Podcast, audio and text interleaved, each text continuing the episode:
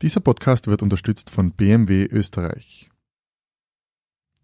Schneller, höher, weiter. Nicht nur Profisportler streben nach dem optimierten Menschen. In fast allen Industrienationen wollen Personen effizienter, stärker oder gar schlauer werden und greifen dafür zu immer drastischeren Mitteln. Wie weit geht diese Optimierung und wollen wir das überhaupt? Sie hören Edition Zukunft, den Podcast über das Leben und die Welt von morgen.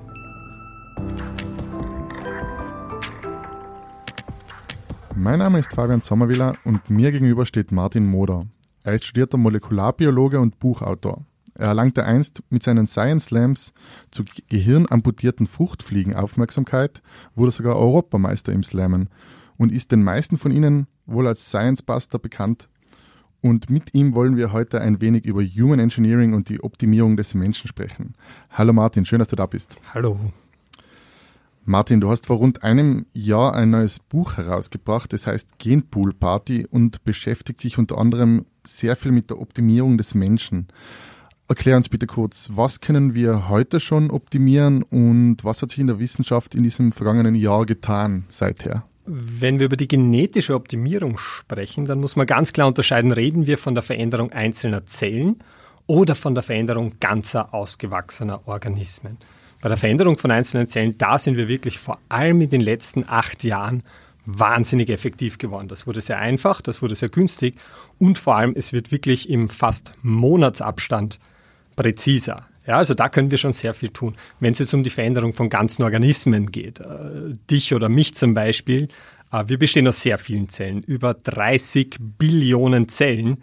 Da haben wir keine Technik, wie man einen gesamten Erwachsenen Organismus verändern könnte. Und da ist eigentlich auch nichts in Reichweite, mit dem man jetzt bald rechnen könnte. Aber wenn wir, wenn wir einzelne Zellen verändern können, dann können wir ja auch befruchtete Eizellen verändern. Und das ist das große Hallo. Da geht es dann wirklich um die genetische Optimierung des Nachwuchses. Und wie weit sind wir da aktuell? Das kommt darauf an, äh, woran man woran man das Ganze aufhängen möchte. Also wir wissen ja alle, letztes Jahr wurde, oder 2018 eigentlich, wurden die ersten sogenannten Designer-Babys geboren. Da wurde versucht, ihnen eine Resistenz gegen HIV einzupflanzen. Das hat für großen Protest gesorgt, vor allem in der wissenschaftlichen Community. Und es hat aber auch gezeigt, eigentlich, wenn es um die Optimierung des Menschen geht, um die ethische Optimierung des Nachwuchses, dann bewegt man sich ja oft wirklich im Grenzgebiet der Ethik.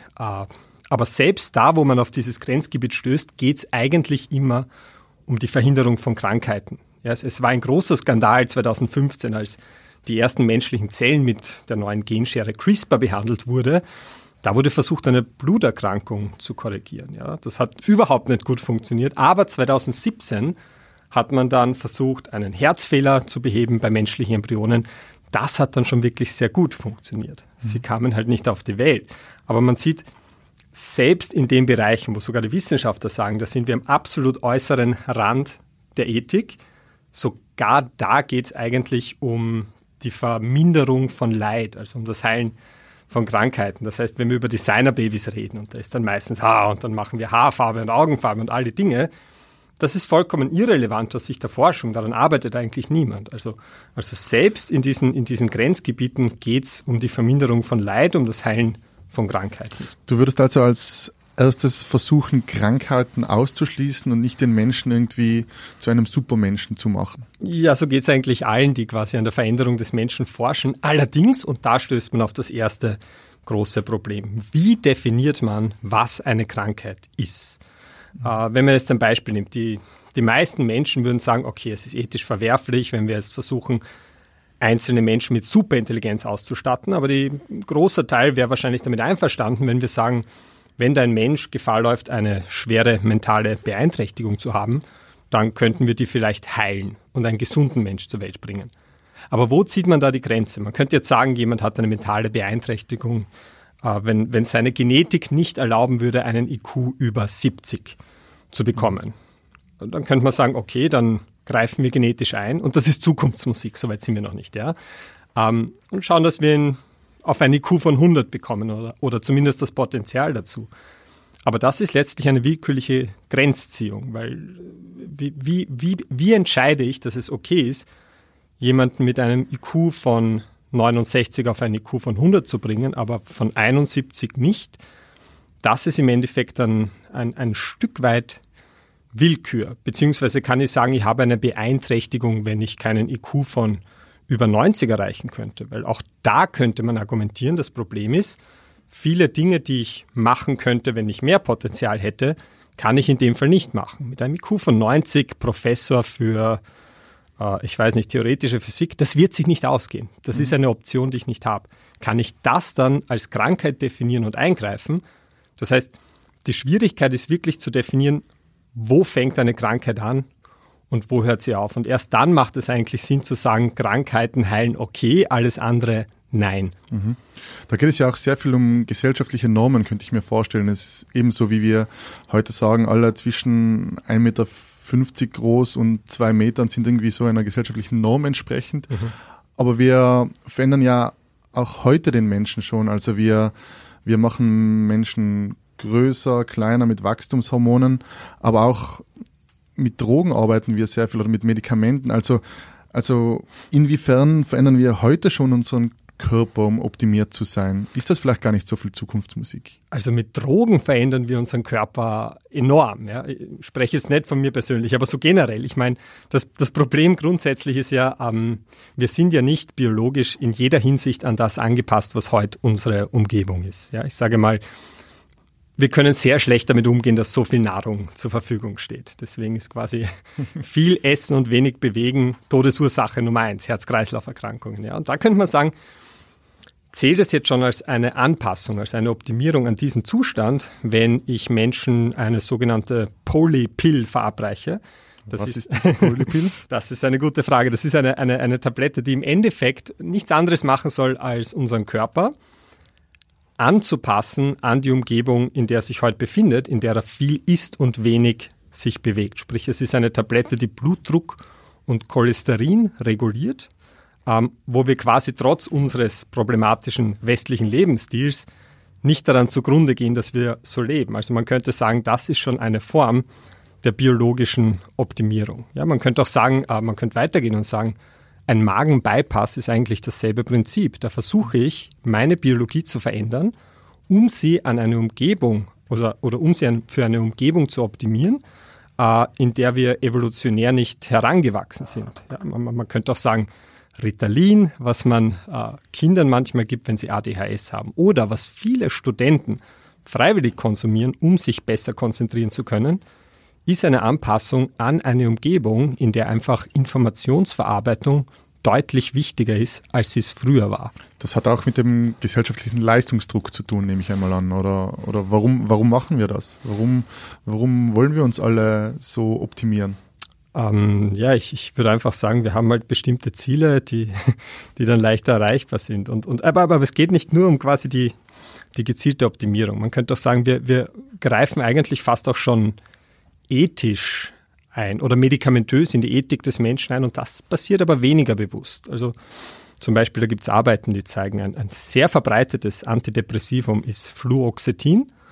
Und da hat man zum Beispiel gezeigt, dass es auch die Kooperationsbereitschaft zwischen Leuten erhöht. Oder ein anderes Beispiel, dass das Blutdruckmedikament Propranolol, da hat sich gezeigt, wenn man das Leuten gibt, reduziert es die Abneigung gegenüber Fremden. Und da könnte man sagen, oder man kann nicht leugnen, dass das ein Eingriff in die Ethik des Menschen in großem Ausmaß ist. Aber es ist sehr wenig erforscht. Also auch wenn wir es nicht gezielt machen, äh, man kann auf jeden Fall sagen, es findet bereits in manchen Bereichen statt. Und äh, was genau jetzt die Auswirkungen davon sind, das muss man eigentlich erst rückwirkend dann erforschen. Das hat jetzt aber weniger mit direkten Eingriffen in die Genetik des Menschen zu tun, ähm, wenn wir aber da nochmal zurückkommen auf diese Designer-Babys zum Beispiel, wenn wir da ein paar Jahre in die Zukunft blicken, was, was können, was müssen wir da noch erwarten? Oder anders gefragt, in welchen Bereichen könnte ein optimierter Körper hilfreich sein in Zukunft? Ja, also wie gesagt, das Erste, was passieren wird, ist, man wird sich um die ganzen Krankheiten kümmern. Äh, die Gebiete, die mich interessieren, sind eher die außerhalb dessen, äh, weil sie ein bisschen absurder sind. Also zum Beispiel, man könnte man könnte über Mars-Missionen spekulieren. Ja, also das ist etwas, das oft fällt, wenn es um die genetische Veränderung des Menschen geht. Was für eine Art Mensch bräuchte es da am besten, um am Mars gut leben zu können? Ähm, was wahrscheinlich sinnvoll wäre, ist, man wäre deutlich mehr ionisierender Strahlung ausgesetzt, also Strahlung, die unsere Erbinformation schädigt. Und da muss man sagen, da gibt es Lebewesen mit deutlich funktionaleren äh, DNA-Reparaturmechanismen. Zum da, Beispiel? Zum Beispiel der, der, der, der Nacktmull. Ich glaube, so sagt man das auf Deutsch, oder? Der Naked Mole Red. Ähm, hat Ahnung, kann sein, ja. sehr schwer, den wirklich in ein Stadium zu bekommen, wo er Krebs entwickelt. Der hat sehr, sehr gute DNA-Reparaturmechanismen.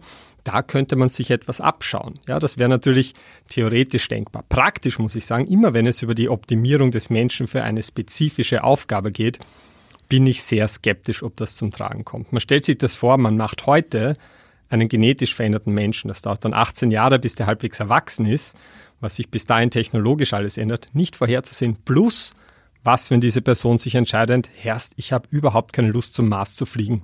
Mhm. Wie, wie kann ich das vorhersehen? Ich, ich, ich, ich glaube, man ist viel besser aufgestellt, solche Dinge technologisch zu lösen. Ich glaube, das dauert wahrscheinlich nicht länger.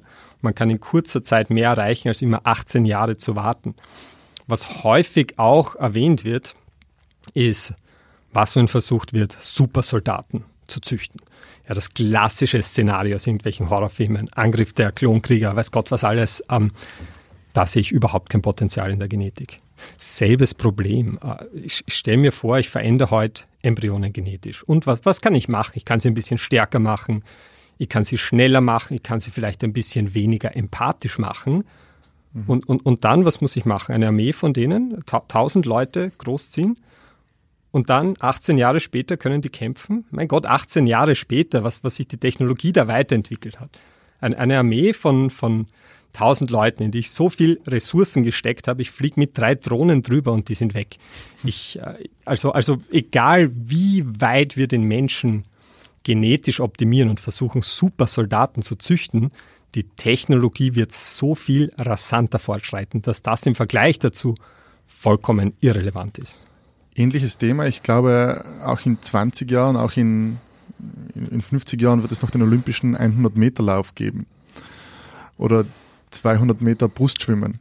Ähm, macht es Sinn oder ist es möglich, rein theoretisch, die Super-Olympioniken der Zukunft gentechnisch zu modifizieren, sodass wir als Österreicher Gold abräumen. in Sommer, in, auch, in, auch, auch bei Sommer-Olympia wieder einmal. Das Österreicher ist immer schwierig, aber, aber, aber, aber generell, ähm, ja, da könnte man spekulieren. Also zum Beispiel einen Menschen stärker zu machen, genetisch, das wäre eine der Möglichkeiten, die ich hätte, ohne den gesamten Organismus verändern zu müssen. Ja, man hat zum Beispiel ein Virus gebastelt, der ein bestimmtes Gen ausschalten kann. Das Gen heißt Myostatin. Und dieses Gen verhindert überschüssiges Muskelwachstum. Wenn ich mich mit diesem Virus infiziere, man hat das bei Affen zeigen können, wenn ich, wenn ich den Oberschenkelmuskel von Affen infiziere mit diesem Virus, wird er deutlich stärker und deutlich muskulöser.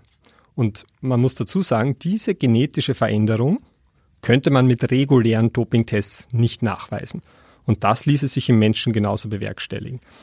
Allerdings muss ich sagen, äh, das Risiko ist natürlich enorm. Ähm, gut möglich, und dazu gibt es auch Untersuchungen, dass potenzielle Olympioniken dazu bereit wären, aber das ist auch etwas, das die, die Breite der Bevölkerung wahrscheinlich überhaupt nicht interessieren wird. So wie 99 Prozent aller Menschen und mehr kein Interesse daran haben, äh, sich Steroide zu spritzen. Ich fasse kurz zusammen. Die Molekularbiologen versuchen eher die Menschen gentechnisch so zu verändern, dass man versucht, möglichst viele Krankheiten auszuschließen und ihn dahingehend zu einem gesünderen Menschen zu machen. Aber es gibt natürlich sehr viele Möglichkeiten, wie man ihn auch anders optimieren könnte, unter anderem durch Doping im Sport. Wir sind gleich zurück nach einer kurzen Pause.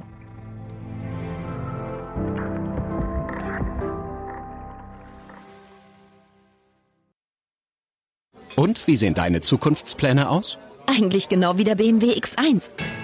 Die Zukunft ist elektrisierend. sichern Sie sich 3600 Euro Bonus auf rein elektrische Modelle wie den BMW i3 und 1800 Euro auf Plug-in-Hybrid-Modelle wie den neuen BMW X1.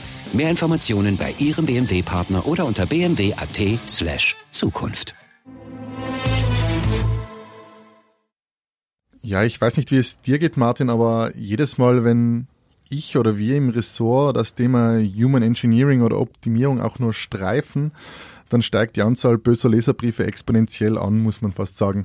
Ähm, nun habe ich dazu jetzt nicht wirklich eine exponierte Meinung, aber ich verstehe schon, dass das in Menschen ein gewisses Unbehagen auslöst, wenn man, wenn wir da direkt an uns herum experimentieren. Wie siehst du das? Was ist ethisch vertretbar und wie begegnest du Kritikern, die sagen, solche Eingriffe erinnern uns an die dünkelsten Kapitel der Geschichte? Ah, ich habe das große Glück, ich habe tatsächlich noch keinen einzigen Brief, E-Mail oder sonst was bekommen, wo sich jemand darüber aufregen würde. Ah, das kann daran liegen, dass mein Buch vielleicht nicht so viele Leute lesen wie eure Zeitung. Ah, es kann aber auch daran liegen, dass ich ja nirgendwo sage, wir sollten dies oder das tun. meine Herangehensweise ist, und das ist der Grund, warum ich das Buch geschrieben habe, ich wollte verstehen, was können wir tun und, und was können wir nicht tun. Und was werden wir bald tun können? Vollkommen werteneutral, ohne irgendeine Handlungs, eine Handlungsvorgabe zu machen. Und äh, ich glaube, das ist gleichermaßen interessant für Leute, die das vollkommen ablehnen, wie für Leute, die sagen, das ist was, das man in Betracht ziehen sollte. Prinzipiell natürlich äh, als Österreicher insbesondere, es drängt sich auf, der Vergleiche zu dem Nationalsozialismus zu machen. Weil wenn wir Eugenik hören, dann ist natürlich das, äh, ja, das, das das große Finstere, was in unserem Hinterkopf sich da noch befindet und damit assoziieren wir das Ganze. Grundsätzlich diese Idee der, der Eugenik, dass wir Menschen durch gezielte Züchtung oder Fortpflanzung, wie auch immer, verändern, die geht ja viel weiter zurück. Ja, das hat eigentlich begonnen schon 1880 mit einem, mit einem Naturforscher, Francis Galton, der eigentlich einer der Urväter der Statistik ist und man könnte sagen, er, er hat die Statistik quasi erfunden, weil er die Menschen intelligenter machen wollte. Und er wollte wissen, wie kann ich die Menschen züchten, dass sie intelligenter werden. Das hat damit zu tun, sein, sein Cousin war Charles Darwin und, und der hat quasi gerade die Evolutionstheorie veröffentlicht und da hat sich Galton gedacht, Herrgott, wir, wir, wir können eine Spezies anpassen, indem wir uns entscheiden, mit wem wir uns paaren. Und er hat sich gedacht, wenn wir ähnlich viel Arbeit in die Fortpflanzung von Menschen stecken können, wie wir es bei Nutztieren machen, was für eine Galaxie von Genies könnten wir hervorbringen. Ja, es war eine, eine Utopie, die sie gehabt haben. Und bevor es den Nationalsozialismus und das Ganze gab, war das eine sehr positiv beachtete Idee. Wir könnten die Menschheit viel, viel besser machen, gesünder, intelligenter, vielleicht empathischer. Und man muss bei dieser Idee der Eugenik unterscheiden eigentlich zwischen zwei Wegen, die man einschlagen kann. Und da unterscheidet man zwischen, was man die positive und die negative Eugenik bezeichnet. Ja, das sind jetzt keine ethischen äh, Bewertungen, positiv, negativ, mhm. sondern da geht es um eine Negativselektion, wo ich sage, ich schmeiß alle aus dem Genpool raus, die ich nicht haben will. Oder eine positive Selektion, wo ich sage, gut, alle die, die gewünschte Eigenschaften haben, da setze ich irgendwelche Anreize zur Fortpflanzung. Ja, die, die Nationalsozialisten, die haben natürlich die radikalste Variante der negativen Eugenik betrieben. Die haben gesagt, gut, alle, die nicht so sind, wie wir sie haben wollen, und das sind quasi alle, die nicht so sind wie wir, bringen wir um. Schrecklich. Mhm. Äh, die Urväter der Eugenik, die hatten eher diese, wie Francis Galton, diese positive Eugenik im Hinterkopf, wo sie gesagt haben, gut, setzen wir Anreize, dass die gesunden, intelligenten sich eher vermehren. Und, und da muss man sagen, diese, diese positive Eugenik, das ist ja im Prinzip das, was in der Natur permanent stattfindet. Ja, jedes Lebewesen, auch wir Menschen auf individueller Ebene, versuchen im Prinzip unsere Nachkommen mit den besten Eigenschaften auszustatten, indem wir einfach darauf achten, dass wir uns mit jemandem paaren, der eben diese Eigenschaften hat. Und auf individueller Ebene ist das natürlich unproblematisch. Aber wo das Ganze zum massiven Problem wird, ist, wenn man ein willkürliches Ideal festlegt und dann sagt, wir machen auf einer gesamtgesellschaftlichen Ebene systematisch irgendwelche Schritte, am besten auch noch auf irgendeiner ideologischen Grundlage, um dorthin zu gelangen. Und, und das ist zum Beispiel, was im Nationalsozialismus passiert ist. Und ich wüsste kein Beispiel, wo so etwas nicht in der Tragödie geendet hat. Mhm. Das heißt, äh, zu Recht, in meinen Augen, äh, diese Idee der, der Eugenik auf gesellschaftlicher Ebene ist eigentlich nirgends mehr gesellschaftsfähig. Ja? Und was ich interessant finde, ist, es ist ja nicht so, als, als hätten wir derzeit nicht die Möglichkeit, genetisch in Eigenschaften einzugreifen. Momentan stehen wir sehr am Anfang, das wirklich aktiv zu machen.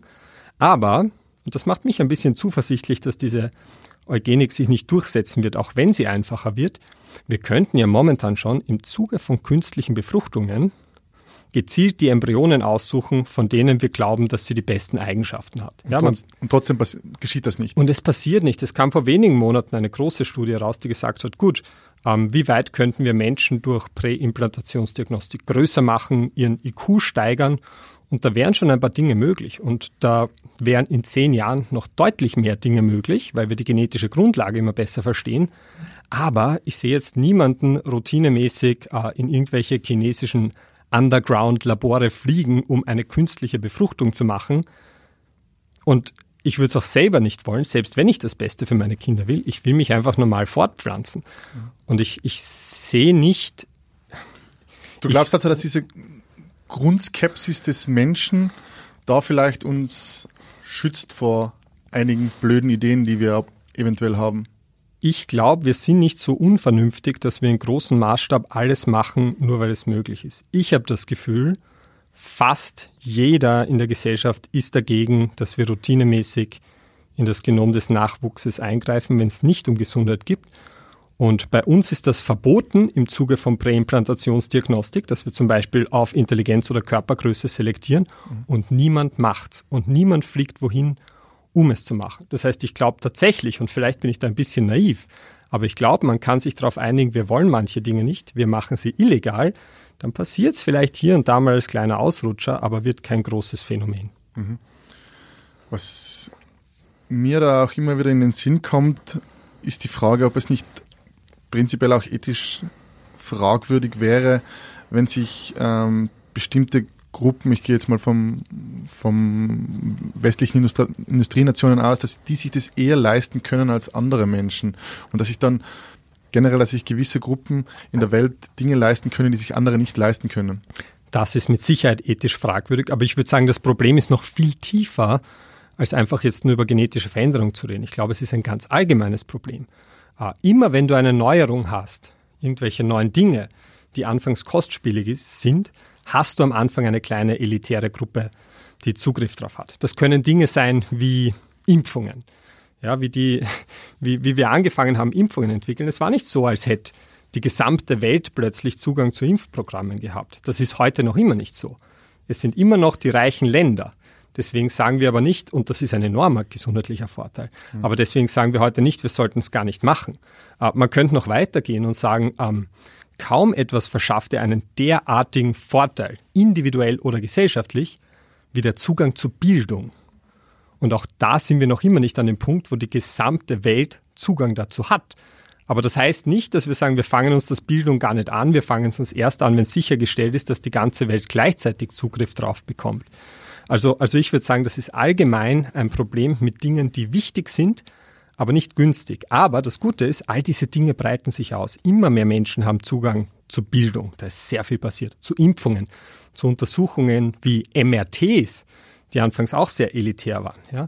Und ich würde vielleicht noch weitergehen und sogar sagen, vielleicht braucht es kleine Gruppen von Elitären, sei es Superreiche, die am Anfang neue Dinge annehmen, zum, zum Teil vielleicht absurden Preisen, damit sich überhaupt diese Dinge weiterentwickeln können. Damit sich zum Beispiel ein Markt etablieren kann. Zum Beispiel Kühlschränke. Nicht jeder Mensch hat einen Kühlschrank. Mhm. Die Dinge retten Leben. Ja, aber du hast zuerst mal ein paar Verrückte gebraucht, die viel zu viel Geld haben, um diese schweinenteure Dinge äh, sich leisten zu können, damit sie überhaupt günstig werden konnten. Und jetzt haben die allermeisten Menschen einen Kühlschrank. Ich habe die Hoffnung, sollten wir tatsächlich mal damit beginnen, den Menschen biologisch zu verändern, dass es ein ähnliches Phänomen sein könnte, wie in der Medizin, wie in der Technik, dass wir mit einer kleinen Gruppe von Leuten beginnen, die viel zu viel Geld haben und sich hoffentlich binnen kürzester Zeit das auf andere Gruppen auch ausbreitet. Eine Frage habe ich noch. Glaubst du, dass wir eines Tages moralisch dafür verachtet werden könnten, wenn wir bestimmte Erbkrankheiten, die vielleicht in meiner Familie äh, existieren, wenn ich die nicht bereits vorher eliminiere? Das würde mich nicht überraschen ähm, und es würde mich deswegen nicht überraschen, weil wir eigentlich eine ähnliche Situation bereits haben. Ja, wir haben zum Beispiel äh, eine Impfung gegen Masern. Äh, wir wissen, jeder Tausendste, der an den Masern erkrankt, stirbt. Und noch viel mehr Menschen, die an den Masern erkranken, werden äh, ja mit, mit schweren Beeinträchtigungen zurückbleiben. Ja, jetzt ist man schon in der Situation, dass man sagen kann, wer sein Kind nicht gegen Masern impft und das Kind trägt schwere Folgen davon, dass man schon verleitet ist zu sagen, gut, das ist die Verantwortung der Eltern äh, und quasi mit den Fingern auf sie zeigt. Ja, und ich muss sagen, das ist ein Stück weit ja auch berechtigt. Dasselbe ist mit Gebärmutterhalskrebs und der Impfung gegen HPV. Wenn Eltern sagen, das mache ich nicht für meine Kinder und dann erleiden sie Gebärmutterhalskrebs, sterben oder werden unfruchtbar, da muss man sagen, natürlich könnte man argumentieren, dass das zum Teil wirklich die Schuld oder zumindest die Verantwortung der Eltern ist, dass es dazu gekommen ist. Man könnte sagen, es wäre ähnlich, wenn Menschen wissen, dass aufgrund ihrer Genetik das Kind schwerste Beeinträchtigungen hätte. Und äh, das wird nur in sehr seltenen Fällen der Fall sein. Ähm, könnte man ihnen zum Vorwurf machen, dass sie nichts dagegen unternommen haben. Und ich glaube, in der Situation ist, aber, ist es aber deutlich schwerer als bei Impfungen, weil das würde vermutlich voraussetzen, dass eine künstliche Befruchtung gemacht wird, die mit enormen Kosten, enormen Aufwand verbunden ist und dass es da nicht so einfach ist wie bei einer Impfung, dass man sagt, hättet ihr nur gemacht,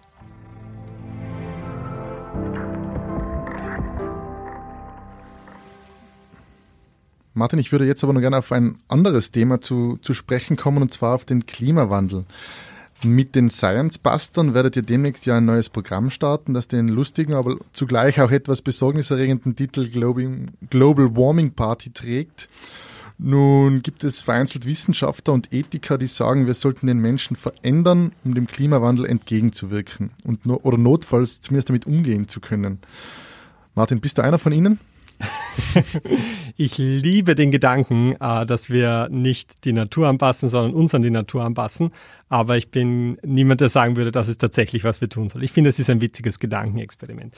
Man könnte natürlich argumentieren, okay, wir wissen, Körpergröße korreliert mit dem ökologischen Fußabdruck. Wäre es nicht sinnvoll, wenn wir Menschen einfach ein bisschen kleiner machen um ihren Energiebedarf zu senken. Also wir könnten kleinere Autos bauen und so weiter. Und es gibt Philosophen, die das äh, vorschlagen, Allerdings auch nur als Gedankenexperiment. Man muss sagen, zum Beispiel die Körpergröße des durchschnittlichen Asiaten ist geringer als die des Österreichers.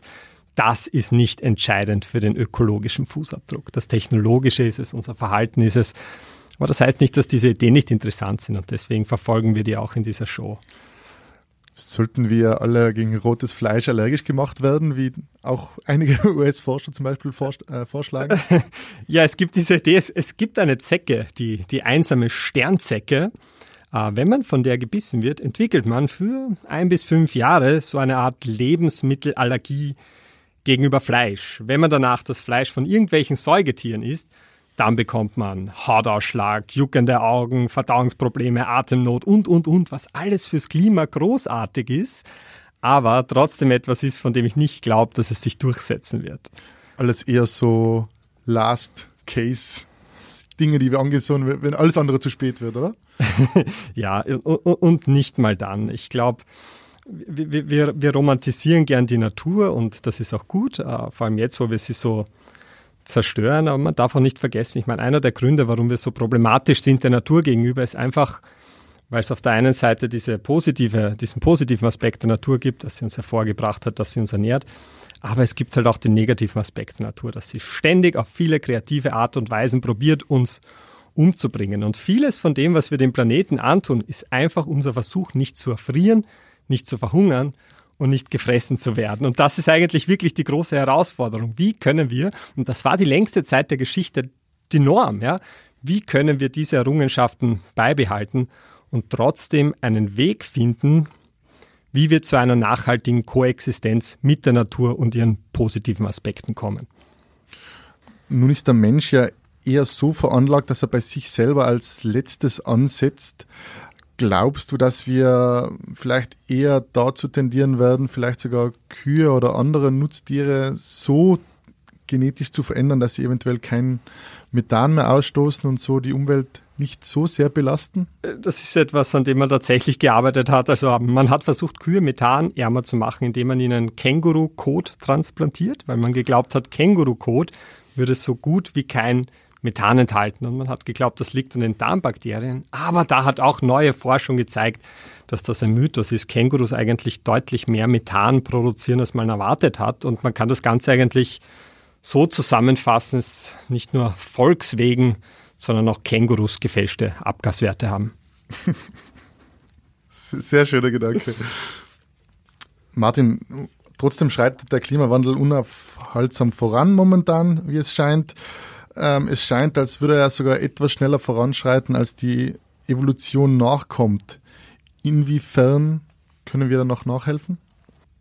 Es arbeiten sehr viele sehr kluge Menschen daran, zum Beispiel die Landwirtschaft auf den Klimawandel vorzubereiten. Äh, was man nicht glauben darf, ist, dass der Klimawandel aufhört. Selbst wenn wir heute aufhören würden, vollkommen aufhören würden, Emissionen freizusetzen, würde er noch lange Zeit voranschreiten. Und das ist sehr gut, wenn wir nicht vollkommen unvorbereitet sind. Und es wird jetzt natürlich daran gearbeitet, äh, Nutzpflanzen herzustellen, die salzhaltige Böden aushalten, die trockene Böden aushalten, weniger Wasser brauchen, die weniger Dünger brauchen, weil sie ihren Stickstoff selbst aus der Luft fixieren.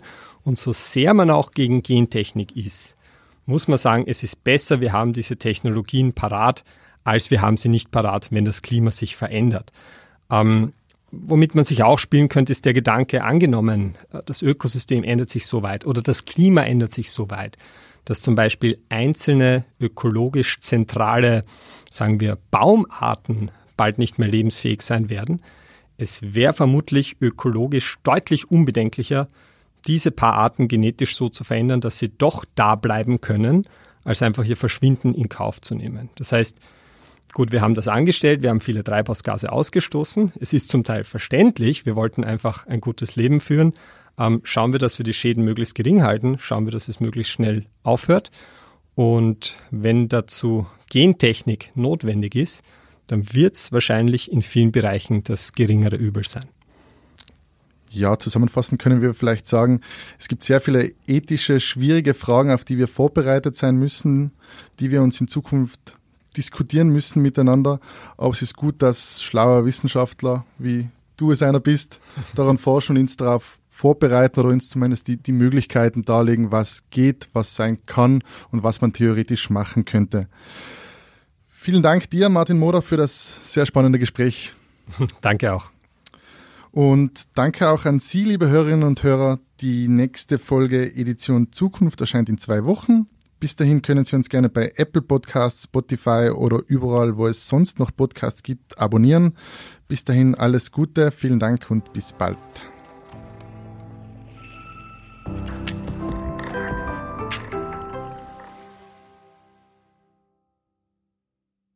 Und wie sehen deine Zukunftspläne aus? Eigentlich genau wie der BMW X1. Die Zukunft ist elektrisierend. Sichern Sie sich 3600 Euro Bonus auf rein elektrische Modelle wie den BMW i3 und 1800 Euro auf Plug-in-Hybrid-Modelle wie den neuen BMW X1. Mehr Informationen bei Ihrem BMW-Partner oder unter bmw.at slash Zukunft.